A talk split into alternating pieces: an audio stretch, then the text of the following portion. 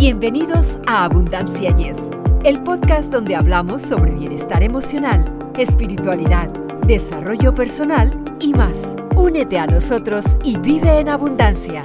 Hola, bienvenidos y nos alegra poder estar nuevamente con ustedes. Somos Victoria Rich y Eduardo Rentería y están escuchando una nueva edición de Abundancia. Yes, qué bonito se oye eso. Pues sí, amigos, gracias, qué bueno que nos acompañan, bienvenidos nuevamente tenemos un programa muy, muy especial. Eduardo, ¿conoces a alguien que no pueda aceptar un cumplido? O tal vez mm, se sienta que no es genuino y está convencido de que lo van a desenmascarar en cualquier momento. Pues fíjate que, que sí, yo creo que sí, yo creo que todos eh, conocemos a alguien así, ¿no? ¿Por qué se da esto? Ahí te voy a decir. Mira, la buena noticia es que la mayoría de las personas han experimentado sentimientos de duda y desvalorización en algún momento de sus vidas. Mm. Pero si es algo que persiste. Los expertos dicen que probablemente aquellas personas están sufriendo el síndrome del impostor. Síndrome del impostor. Bueno, no sé exactamente qué es eso, pero hay que saberlo. Eso iba a decir, pero ¿qué es exactamente, Eduardo? Soy así tan, raro, ¿no? Síndrome del impostor. ¿Qué es exactamente el síndrome del impostor? ¿A quién afecta y qué se puede hacer para combatirlo? Hoy, precisamente, hablamos con Carla Acuña, quien nos va a despejar muchas dudas sobre el síndrome del impostor, ya que es necesario aprender a frenar estos sentimientos negativos de una manera saludable y proactiva. Y fíjense amigos que nos acompañan, que Carla está en, Lima, Perú, y desde allá nos va a orientar bastante bien en evaluación e interpretación de pruebas psicológicas y el contar con una especialización en recursos humanos, pues obviamente le da más tablas, como se dice, ¿verdad? Te ha hecho acreedora a diversas certificaciones internacionales se ha especializado en programas de consultoría laboral e imagen profesional, orientación vocacional, recolocación laboral y en el programa de desarrollo para emprendedores de pequeñas y medianas empresas. Además, ella domina inglés y portugués. Por todo esto que, que les he mencionado, ha trabajado en instituciones tanto del sector privado como del sector público, así que conoce ambos campos laborales. Pues yo creo que con todo esto, Victoria, vamos a tener una plática bien interesante. Pues hay que recibirla con, con un abrazo bien fuerte. Efectivamente. Carla, es un verdadero placer que estés aquí en Abundancia Yes. Bienvenida. Muchas gracias por la invitación. Bueno, buenas tardes por acá, por mi país. Un abrazo grande y gigante para ti, Eduardo, para ti, Victoria. Gracias nuevamente por la invitación estoy, muy contenta y muy feliz de poder darles un granito de arena más en este tema tan interesante que es el síndrome del impostor. ¿Cómo describirías el síndrome del impostor? Mira, el síndrome del impostor, como el nombre es un rato atentamente les escuchaba a ustedes, ¿no? Definamos primero la palabra, a mí me, me encanta muchísimo desglosar la palabra, tan solo qué es impostor. ¿No? Eh, impostor, pues es aquel que se hace pasar por, por otra persona, ¿no? El síndrome del impostor es el miedo que una persona siente por ser descubierta como si estuviera cometiendo un fraude, aunque esta persona tú la veas que es brillante, ¿no? Es como por decir, ahí este, a Eduardo ha leído partecita de mí, pero adicional a eso, la base de todos mis servicios es la base del enfoque clínico, holístico, superación personal, que es lo que más me apasiona. Este tema tiene que ver mucho con eso, ¿no? Entonces, de pronto, Victoria y Eduardo, al final, ustedes me felicitan, qué sé yo, yo les digo, ah, no, no es para tanto, no, no creo. Y ustedes dirán, pero Carla, tienes más de 10 años de experiencia y me siguen haciendo halagos y, y, de pronto me preguntan, ¿cómo te ha ido en tu entrevista con ellos? Y yo digo, creo que bien. Oye, pero yo te he escuchado súper bien, que no sé qué. No, yo creo que eso es cuestión de que ha sido la suerte, el buen audio, o el día, o la bendición que cayó del cielo. O sea, es como que el profesional de, de, a pie, y esto ocurre no solamente en profesionales, ocurre en diferentes etapas de nuestra vida que no nos la creemos, ¿no? Aunque es el profesional pues demuestra una cosa, pero piensa otra cosa, viene causado por un sentimiento de incompetencia de esa persona hacia sí misma, ¿no? Entonces, acá no solamente es el sentimiento, porque primero es lo que yo pienso, que hay detrás, es que los demás son mejores que yo. Entonces, eso es como que no me la creo, y pero otros están viendo ese brillo especial en ti. Ahora, ojo, esto no es una patología, no es un, digamos, un trastorno psicológico, pero sí está relacionado con el miedo, con eso de no poder salir de mi zona de confort, que me siento inmovilizado a poder lograr más. Pienso que este es mi techo, que acá no más. ¿no? Entonces, eh, el síndrome del impostor, hay varios eh, especialistas que se van dando cuenta que el 70% de la población en el mundo es el que eh, la gran mayoría sufre de eso, porque uno mismo se cree que no puede hacerlo. Es decir, siete de cada persona en el mundo han experimentado en alguna etapa de su vida este síndrome del impostor. De hecho, las primeras que fueron en hablar de este tema fueron las psicólogas clínicas Pauline Clance y Susan Imes, ¿no? Ellas en el año 1978 eh, se empezaron a referir que las personas empezaron a, a notar que ellas mismas dudaban de su propia valía, se sentían un fraude, no reconocían su, su propia valía, ¿no? Entonces ahí es donde la doctora Valerie Jung, que es otra psicóloga, afirma que de siete de cada diez personas lo padecemos en algún momento de nuestra vida, ¿no? Entonces esto se, se debe a muchas causas. Por eso es que qué importante es empezar a darnos cuenta que esto, ojo, no solo ocurre en los profesionales, en su carrera profesional, en, su, en sus trabajos, ocurre en distintas etapas de la vida, ¿no? Entonces, ese es el síndrome del impostor, como que me siento que soy un fraude, como que no disfruto, no me la creo, no veo lo que otros ven. Entonces, Carla, ¿podríamos decir que una persona que padece este síndrome tiene una baja autoestima? Sí, exactamente. Ahora, hay estudios y de estudios porque tú sabes que esto va variando. La psicología es una ciencia entonces todos nosotros los que vamos cada vez estudiando, capacitándonos constantemente, eh, vamos observando que sí, una de las, de las causas es la baja autoestima o también el exceso de perfeccionismo que ellos han ido incorporando durante toda su etapa de la niñez. Es decir, nosotros todo lo que hoy por hoy somos adultos, eh, todo esto nos viene afectando nuestro estado de ánimo, nuestra manera de pensar, sentir y actuar, cómo afrontamos la vida, es todo lo que nos ha ido pasando estos siete primeros años de vida y hasta yo diría desde la concepción, es decir, cómo ha estado papá, cómo ha estado mamá, en cuanto a su estado de ánimo, su manera de pensar, cómo ellos han estado para recibir a esa criatura. Y toda eso es información que ya se va quedando en la mente no consciente del ser humano que eso va desarrollándose. Y es más, yo me atrevo a decir por mis años de experiencia, que no solamente en los, em, en los siete primeros años de vida, sino yo diría ya pasa de largo la pubertad y la adolescencia etapa importante donde tú ya vas a poder ver que esta personita qué tan segura se siente de sí misma conforme todo lo que le ha sido enseñando en el clima familiar. De ahí se dispara toda su futura personalidad. Entonces, una de esas causas es justamente en personas que han tenido, por ejemplo, durante toda su etapa escolar, hasta universitaria un alto rendimiento, es decir, buenas notas, primeros lugares, pero hay que ver cómo lo obtuvieron. ¿no? Realmente ellos lo obtuvieron eh, realmente pensando y siendo conscientes de que son capaces, que pueden lograrlo, o, o, fue en base a que tú no vales para nada, tú no puedes hacer esta tarea, esto tan sencillo no lo puedes hacer, ¿cómo es posible que a esta etapa no sepas esto? Es el colmo. O sea, eso también lleva a un exceso de perfeccionismo o a veces en la etapa escolar que hay papás que eh, les dicen, no, esta tarea está mal hecha, tienes que hacer esta tarea de este modo.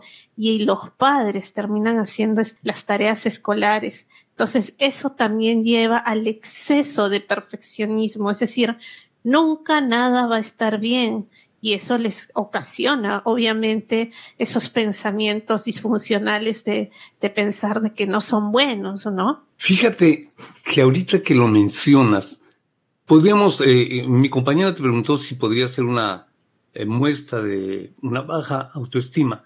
Ahora yo digo, ¿cuál sería la línea en lo que, en lo que mencionó ella y tú contestaste a cuando uno dice, ay, es que me salió, hice algo, ¿no? Hice en mi trabajo. Entonces todo el mundo te felicita, te dice, oye, qué bien lo hiciste y todo. Pero tú en el, en el fondo dices, ay, es que me falló aquí, debí haberlo hecho así. O sea, ¿eso también sería baja, autoestima o es como dices lo del perfeccionismo? Lo que pasa es que es el síndrome del, impostor, eh, una de las causas es la baja autoestima y que empecemos por, por desglosar qué es baja autoestima. Auto viene de yo mismo, estima, yo me valoro, yo me quiero, yo me aprecio, yo me acepto tal cual soy. Todo viene de yo mismo. Pero sin embargo, eso, ¿quiénes son los primeros que nos enseñan? ¿Quiénes son nuestros primeros modelos basados en eso? Son los primeros que abrimos los ojos, nuestros padres o nuestros cuidadores pero ¿qué pasa que en ese interín pueden de repente haberte enseñado a que sí, tú puedes hacerlo, hazlo bien, hazlo, hazlo todo bien, ¿no? Hay dos, digamos, partes que se contradicen en este tema, porque es el que te dice, mira, ¿sabes qué? Tu tarea, Eduardo, ay, qué mal lo has hecho, ¿ah? Esta tarea, ¿sabes qué? Arrancamos esta hoja y se hace a mi manera. Y eso es lo que dice en este caso un ejemplo tu papá, ¿no? Entonces tú dices, oye, pero entonces yo estaba haciendo, no, no sirve. Entonces, ¿qué te está llevando en tu mente no consciente? Que tienes que hacerlo perfecto para agradar a tu papá. Justamente ahí también te está dando un doble mensaje porque lo que tú has hecho está mal, no sirve, no conoces, no sabes. Entonces, eso es, está muy, muy relacionado justamente con eh, el tema de la baja autoestima, ¿no? ¿Por qué? Porque la baja autoestima es no creer en lo que yo realmente soy bueno, me bloqueo como persona. Y eso, como les decía, no solamente es un tema de solamente la parte profesional, es hasta cuando ingresamos al colegio, la primaria, me empiezo a comparar con mis compañeritos que, que el otro hace un mejor ejercicio y le pusieron más nota, a mí me pusieron menos nota, o que el otro es más bonito, o que el otro es más gordito, más alto, más pintón, más simpático, o no, o sea, las comparaciones, y eso obviamente afecta a tu propia estima. ¿Por qué? Porque comienzas a no valorarte, y, empiezas justamente a esforzarte lo más que puedas, pero no estás satisfecho con tu resultado. Entonces, eso es lo que hay que ir trabajando.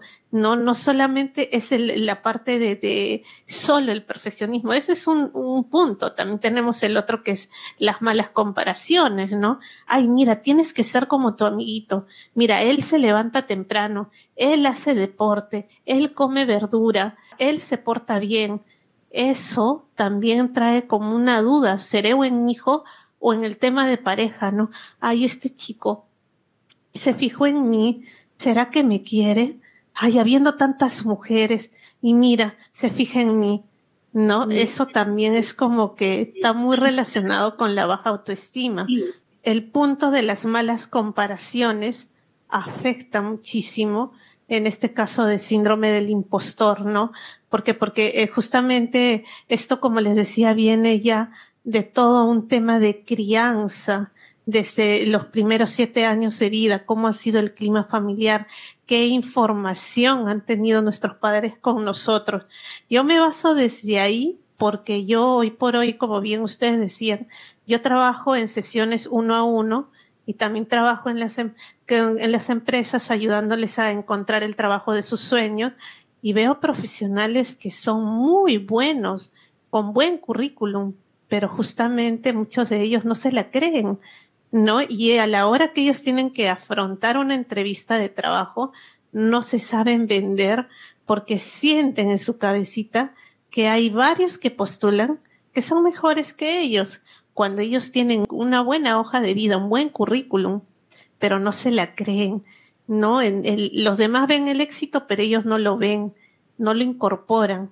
Y esto es por las distintas etapas de su vida, de todo lo que han ido recibiendo mensajes que han sido, digamos, bastante desagradables, ¿no? Comparaciones, o de repente ahora, por ejemplo, con el tema de las redes sociales, ¿no? Ahí también, ¿no? Mira, el otro tiene un carrazo, tiene una casota, ¿no? y, y ahí nos golpea, pues, ¿no? Al que no tiene buena autoestima, ¿no? Les golpea duro, ¿no? Y dicen, ay, mira, le va súper bien, pero tú qué sabes, ¿no? A veces también las redes sociales es un arma de doble filo. Quienes están ahora ustedes con el podcast y todas las redes sociales y yo también tenemos que tener pues una buena definición de quiénes somos, porque si no ahí se aparecen personas que te van escribiendo y si no tienes bien cimentado quién eres tú, qué es todos tus logros, creértela, saber que es gracias a lo que tú cada día vienes logrando, entonces van a haber personas que te van a empezar a hacer dudar por comentarios negativos. Es ahí donde tú tienes que trabajar la parte no solo emocional, sino también la parte cognitiva, conductual. Mi trabajo es muy holístico, ¿saben? Por eso es que yo conozco este tema un poquito más a fondo. Yo sé que a nivel corporativo de recursos humanos, el tema del síndrome del impostor lo, lo toman más por encima del tema, vamos a decir, no van a la raíz pero esto va desde mucho más al fondo, porque ustedes saben que nosotros abrimos los ojos, ¿qué es lo primero que vemos?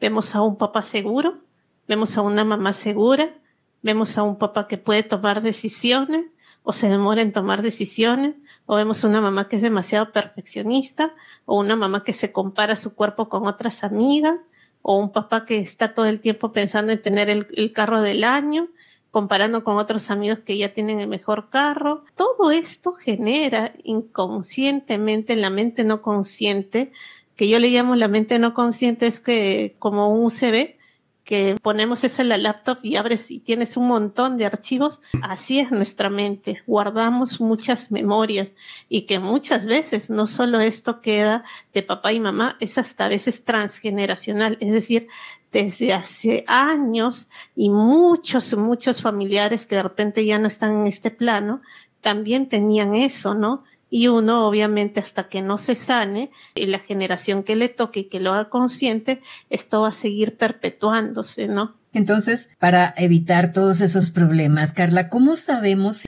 si estamos eh, experimentando el síndrome del impostor o se puede diagnosticar? Sí, sí se puede este, darte cuenta de que, que lo estás padeciendo porque, por ejemplo, primero darte cuenta cuando cuántas veces te dicen, oye, felicitaciones, lo has hecho muy bien.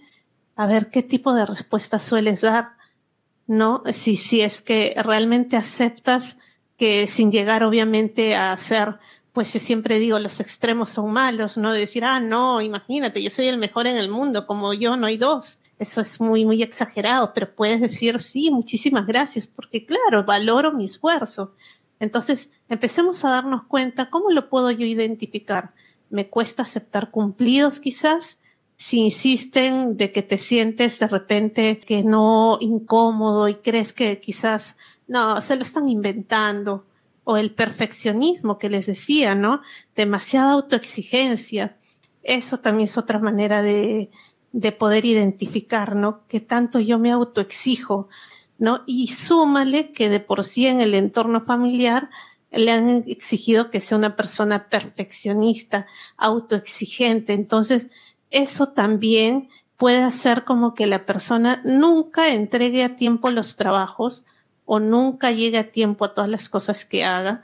Entonces, como que se va a sentir que nunca nada es suficiente. Lo que estoy haciendo no es lo, lo, lo real, lo, lo correcto falta, algo está mal y eso también forma parte del síndrome del, impostor.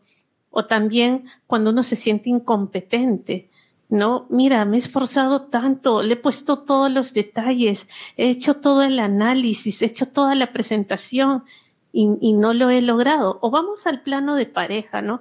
Mira, me he arreglado lo más que puedo, he hecho lo más bonito que he podido para poder salir con el chico de mis sueños o la chica de mis sueños, pero no, ay, ¿será que se fijará en mí? ¿Será que, realmente le gusto? O sea, entra como un fraude, incompetencia. O cuando estás haciendo dieta, por ejemplo, ¿no? La famosa palabra dieta que particularmente siempre digo dieta no existe, existe el comer saludable. Entonces, cuando también vamos a hacer un régimen de aprender a comer sano, pero digamos, eh, hemos logrado el objetivo. Ay, alguien te dice, qué bien, te ves saludable. ¿Será que me veo saludable? No, si después voy a volver a lo mismo. Es decir, minimizo mi experiencia, mis conocimientos, tengo miedo de no estar a la altura de las expectativas. Todo eso es una manera de darnos cuenta que realmente si estoy sufriendo, estoy sufriendo del síndrome del impostor. Es decir, soy alguien que no creo que soy, ¿no? Entonces todo eso es muy importante darnos cuenta en lo largo de nuestra vida si todo el tiempo me ha acompañado estos pensamientos, porque primero parte del pensamiento, ¿qué es lo que yo pienso?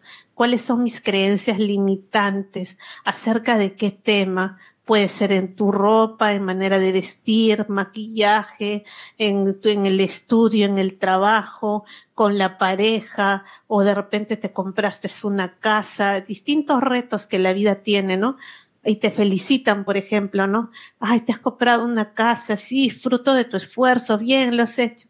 No, cualquiera lo puede hacer. Es como que ahí te vas dando cuenta que te vas, eh, digamos, hablando en tu propio diálogo eh, interno, que esa es una técnica muy linda y que me encanta, ¿no? Y darte cuenta cómo tú te hablas a ti o qué le respondes al resto cuando minimizas tus logros básicamente ahí uno se puede ir dando cuenta, ¿no? de que, que si estoy sufriendo desde el síndrome del impostor. Si alguna persona que es humilde simplemente y no le gustan tanto los elogios, lo dice, no, pues no, no es para tanto. Y lo he escuchado así en bastantes conferencias donde las personas dicen no es para tanto. ¿Crees que esas personas podrían estar experimentando el síndrome? Habría que evaluar no podríamos de frente etiquetar de frente, ¿no?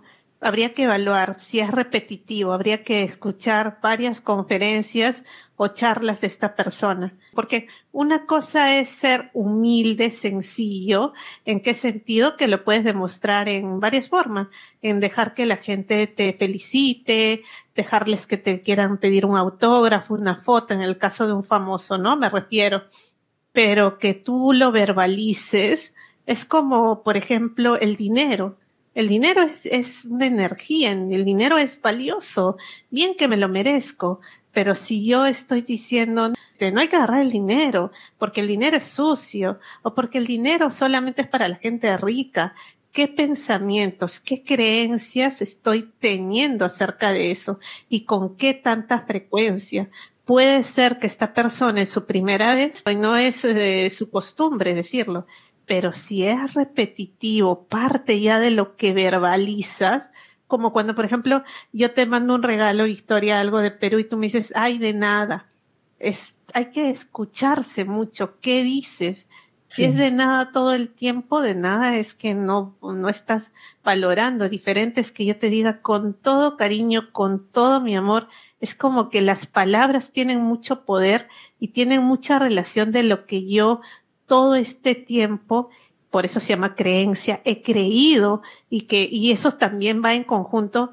Otra evaluación que hacemos es, hay que ver también su lenguaje no verbal, cómo lo dice, hombros hacia adelante, una voz tenebrosa, gestos así como de demasiada simplicidad. Por eso te digo que los extremos, porque hay también el que tú le dices, oye, qué bien lo has hecho, y se cree pues el, el narciso, ¿no? El narcisista, uy, no, como yo, no hay más, ¿no? Y fíjate que ahorita que lo mencionas, no sé por qué me vino a la mente el presidente Trump. Eh, si te acuerdas, él mencionaba mucho, que yo creo que es lo contrario, no sé si sea otro síndrome, que él decía, yo soy el más inteligente de todos los que estamos aquí. Yo soy el más, este, el que tiene mejor memoria.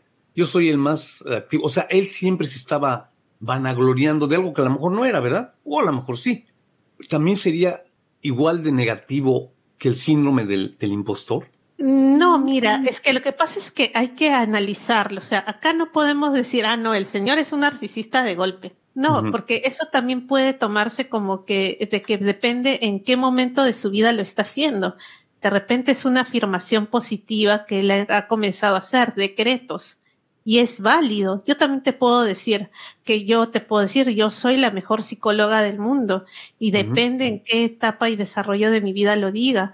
Cuando de repente lo estoy diciendo con una cierta simplicidad de para yo empoderarme, tomar poder y decir, sí, soy la mejor, pero sin quitarle el mérito de que también hay otros profesionales que también son buenos como yo hay para mí, hay para todos. Entonces, cuando tienes ese pensamiento más sano, no va a los extremos de patito feo, vamos a llamarle así, que no me creo que, que no nada valioso, o que me creo un narcisista muy simpático y superior. Ahora, ¿cuándo podría llamarse narcisista en este ejemplo que me das de este señor? Bueno, pues depende con qué frecuencia lo hace y cómo lo hace es como que de repente dirás, soy valioso y tú no sirves nada, yo soy guapo y tú eres feo, ahí ya estamos haciendo daño a otra persona y también te estás haciendo daño a ti mismo, porque es imposible, pues, que tú seas el único conductor, vamos a imaginar, en el planeta único buenamente, ¿no? También hay otros buenos como tú. Ahora, puede ser que lo esté haciendo para darse ese poder y a la hora que le toque dar una conferencia, una charla, sirve como un decreto y una fuerza que te, que te ayuda a hacer las cosas con seguridad.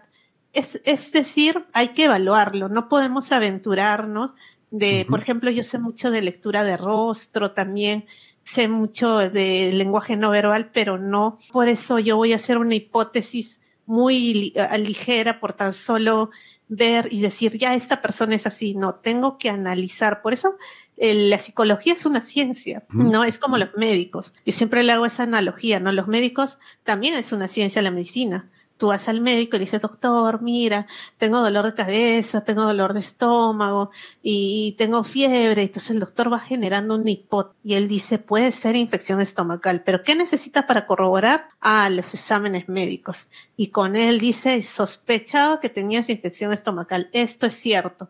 Eso es corroborar una hipótesis. En el caso de nosotros los psicólogos, tenemos ya un ojo clínico fino de que yo te puedo sacar de buenas a primeras cómo es una persona, pero te soy muy cuidadosa. No puedo decir, ah, no, este es un dos por tres, es muy creído, es muy, se cree superior, muy narcisista. No. Hay que evaluar, hay que evaluar y conocer más a la persona. Por eso se dan las sesiones uno a uno, ¿no? Y las evaluaciones también psicológicas y las entrevistas para justamente corroborar si esto es ya algo que no solamente le hace daño a él, sino también haces daño a otras personas. Yo me acuerdo mucho en una empresa que fue uno de mis primeros trabajos que conocí a un jefe que lo contrataron y el Dios entró como un Dios, como él no había dos, y miraba por encima del hombro a todos y se creía el único y se lo decía, pero hacía daño a otros, porque luego los demás trabajadores venían y me decían que se sentían maltratados, no solo por lo que él verbalizaba, sino por cómo los trataba.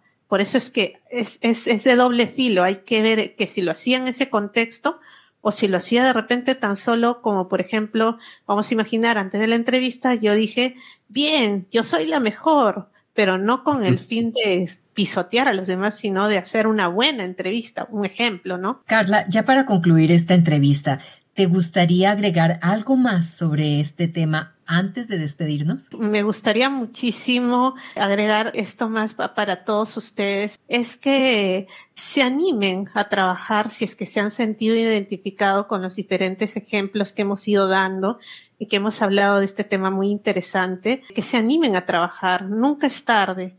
¿Cómo yo puedo superar el síndrome del impostor? Por ejemplo, empezar a reconocer los pensamientos, qué pensamientos frecuentemente yo tengo, cómo yo me hablo yo mismo, cómo yo respondo a otros, no cómo son mis emociones, mis sentimientos. Me he sentido toda la vida así. Recuerden que esto puede dar en diferentes etapas de la vida. Otra cosa que les recomiendo es ser amable con ustedes mismos. Y si se dan cuenta que esto ya les genera un malestar, ¿no? Es decir, en ustedes mismos, no les deja avanzar, es bueno buscar ayuda psicológica o sesiones también, eh, alguien con que, no solo sea psicólogo, sino también coach y que les brinde herramientas, ¿no? Hay que trabajar esto. El ahora es muy importante. Ya si antes nunca has ido al psicólogo, a un coach, si nunca has trabajado en ti, nunca es tarde pero si en algún momento ya has estado trabajando y esta hermosa entrevista que estoy teniendo con Eduardo y Victoria te ha hecho mucho sentido, pues el momento es ahora. Trabajen. Quizás no todo va a salir perfecto, la perfección no existe, van a haber miedos, sí, pero ese miedo es parte de emprender, parte de hacer un trabajo toca bailar con él, toca reconocerlo, toca eh, afrontarlo. ¿Para qué? Para que ustedes se sientan cada día mejor, con mejor energía, con una buena valoración de sí mismos, que nadie más les esté diciendo cómo son ustedes. Eso es lo que yo les dejo de ejemplo. De ejemplo también pueden buscar la historia de Michelle Obama. Ella también, por ejemplo, se sintió en alguna etapa de su vida con este síndrome del impostor, ¿no? Entonces, eh, yo les dejo como, reflexión, si alguna parte de esta entrevista les ha hecho sentido, pues busquen apoyo, me tienen a mí, me pueden escribir y cuando gusten yo estoy acá para apoyarlos. ¿Podrías compartir tus redes sociales con nuestros oyentes? Es www.carlacuna.com. También tienen mi Instagram, que es psicóloga coach-carla acuna 8 y en el Facebook, en el fanpage, me pueden encontrar también como psicóloga y coach superación personal Carla Cuña. También tiene mi WhatsApp, ahí también eh, me pueden escribir en, en, el más 51 al 996802736 toda esa información lo pueden encontrar dentro de mi página web, me pueden escribir y cuando gusten estoy para poderlos apoyar, ya sea en encontrar el trabajo de sus sueños, en todo lo que es vocación, orientación vocacional pregrado para los adolescentes, también para lo que son los adultos que ya están estudiando y que no les gusta lo que están haciendo. Tengo un programa especializado de coaching orientación vocacional posgrado y también tengo un programa muy enriquecedor que es el coaching superación personal, que eso es la base de todo, ¿no? Entonces pueden escribirme a mis redes sociales y yo encantadísima siempre de poder apoyarles. Carla, te agradecemos tu valioso aporte y tu tiempo. Definitivamente un tema muy significativo para traer más tranquilidad y paz interior a nuestra vida. Ojalá y regreses pronto. Muchísimas gracias a ustedes, Victoria y Eduardo, por la invitación y yo encantada cuando gusten para poder hablar de cualquier tema y aportarles a todos quienes estén en diferentes partes del mundo. Les abrazo fuertísimo desde Lima, Perú y bueno, cuando gusten, encantada. Muchísimas gracias a todos. Así es, Carla, enfatizo las palabras de mi compañera, pues que no sea la última vez y gracias por todo el conocimiento que nos has aportado y como te digo, que no sea la última vez, ¿eh? No, yo encantada, cuando gusten. Yo acá voy a estar para siempre, apoyarles en todo lo que ustedes quieran. Me apasionan muchísimo mi carrera, así es que yo feliz, feliz. Más bien, muchísimas gracias, Eduardo y Victoria, y un beso y un abrazo grande a todos que los escuchan y que los siguen, y a seguir adelante y a darle con todo, como siempre digo. Muchísimas gracias, Carla. Y de esta manera llegamos al final de otra interesante entrevista Esperamos que este episodio haya sido de su agrado. Gracias por su amable sintonía a Abundancia. Y yes, ya saben amigos, suscríbanse y nos escuchamos a la próxima. Para ustedes que están escuchando Abundancia Yes, realmente nos apoyan si pueden suscribirse en Apple Podcasts o Spotify y déjenos sus comentarios. Así nos ayudan a llegar a más personas y por ende a unirnos más y a vivir una vida mejor y con abundancia. Comparta este podcast.